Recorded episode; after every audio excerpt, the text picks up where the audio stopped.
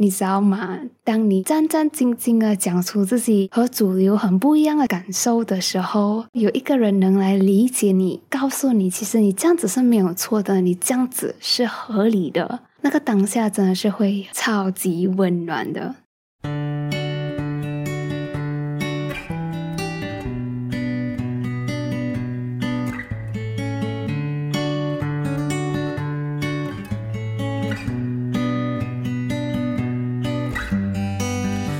生活胶囊馆收藏这一刻的小时光。好了你好，我是菜菜。跟你讲啊，最近我去医院复诊的时候，终于又在遇到了我的一个病友。那下面就简称她为炫姐啦。那炫姐其实是比我大几年的，然后我们是因为入住同一个病房，然后又是年轻人，再加上安的同一个医生，而慢慢认识、熟悉起来的。讲到最近这次见面。我们真是聊了很久，也真是聊得很开心。因为除了这阵子时不时在电话上面的聊天，我们两个其实真是超级久没有见到面了。要在医院见到病友，其实真的是很看天时地利人和的啦。如果医生安排的复诊的日期没有在同一天的话，这样其实是有一点难见到面的。而和我和炫姐一起在同一个医生底下接受治疗的年轻人，还有一个。那这病友为还就跟我弟弟同岁，可是要叫他弟弟也不对，因为就体格上看来，我真的需要喊他一声大哥。在那天和萱姐见面的时候，我们就有聊到这个大哥，因为我们三个就是一个年轻病友的 gang 啦。然后萱姐就有讲到，其实也不知道是不是性别导致我们身体的素质不一样。反正我们都觉得大哥这病友哦，他真的是超级无敌强的。因为他现在虽然还在做这 g m 啦，maintenance 的 g m 可是他已经回学校上课了。哇，我们真是都不知道他是怎样应对的。因为毕竟上课时间表、考试时间表都不是我们能控制的嘛。像如果在重要的日子，刚好撞到自己 g m o 副作用最最严重的时候。哇，真的是要 skip 也不是，不要 skip 也不是诶。然后再加上啊，上过大学的都知道，大学的课业压力真的是很重的，而且需要长时间的专注力的。可是偏偏我们这个 game 过后的身体耐力又不好哦。然后在这种身体的情况底下，不管是对一般人来讲的上课或者是上班，对我们来讲其实是更加吃力的一件事情。然后在那天见到面的时候，我就和炫姐聊到。我之前复诊的时候就遇到大哥和他的爸爸，然后安哥哎，他就看他的儿子都回去上课了，然后看我精神也是蛮不错的啦，他就问我什么时候要回去读书，什么时候要回去上班，不然整天在家无所事事，时间也是很难过一下啦。重点是安哥哦，他每次看到我的时候都会问这个问题耶，我很压力山大嘞。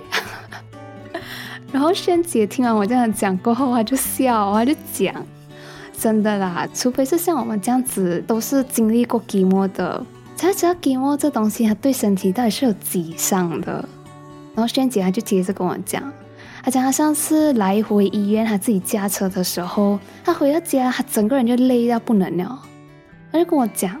做完 g m o 过后，你的身体真是不一样了的。像他最近已经做完 g m o 要回去做工了嘛，然后他的上级都问他讲说要不要调回他家附近做，因为他现在的公司和家里真是距离太远了，如果身体负荷不到的话，其实是会很危险的。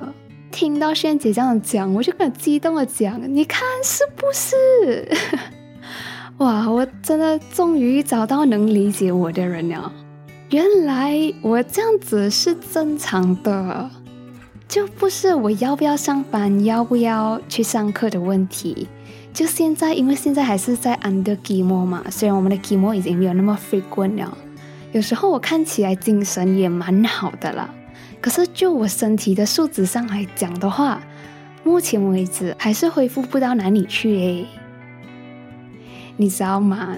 当你战战兢兢地讲出自己和主流很不一样的想法和感受的时候，这个时候有一个人能来理解你，有一个人来告诉你，其实你这样子是没有错的，你这样子是合理的。那个当下真的是会超级开心、超级激动，也会觉得超级温暖的。那去了解到自己看起来其实和主流很不一样的想法和感受是正常也是合理的。我想这种被认同、被理解的感受，可能就是各种 support group 他们存在的原因。可是就算是身边人没有办法同理自己，那个也不代表他们就是不好的，不代表他们就是不对的。因为我知道我身边很多人依然是爱我的，可是因为就是我们经历上的不同，他们也只是能透过自己的想象力来理解我的情况。然后当有一些情况他们想象不到的时候，自然也就不能理解我们了。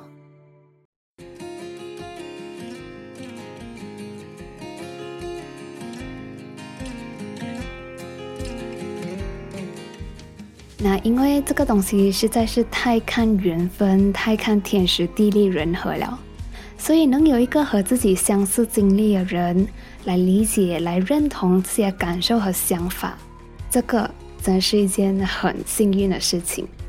我也真心的去感谢这一份幸运和这样子的一个人，炫姐。如果你在听的话，Thank you。不过，如果在听着这个内容的你，在现在的生活当中还没有遇到这么一个人的话，也不要感觉到挫败，因为现在没有的话，不代表以后你也不会遇到。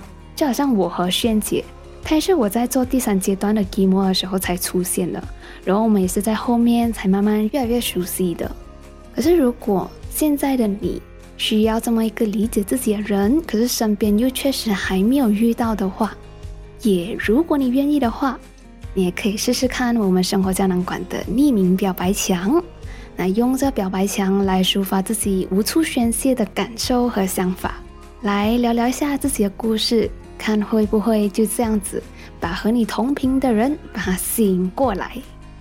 可是就算没有吸引过来也不要紧，至少你满腔的情绪和故事也是有了一个可以抒发的地方，可以寄放的地方。那时不时回来看一看它，我觉得这样也挺不错啦。你讲是不是累？生活胶囊馆收藏这一刻的小时光，我是菜菜，一个总在反思生活和自己的 INFJ 和 TLBL。有任何的感受或者是想法，欢迎你透过 comment 或者是 Apple Podcast 的 review 和菜菜交流。By the way，为了保持我们 mini podcast mini 的特质，那在 mini podcast 系列的每一集结尾都是没有奶茶留言的哦。这集的最后，祝你平安喜乐，我们下回再聊哦。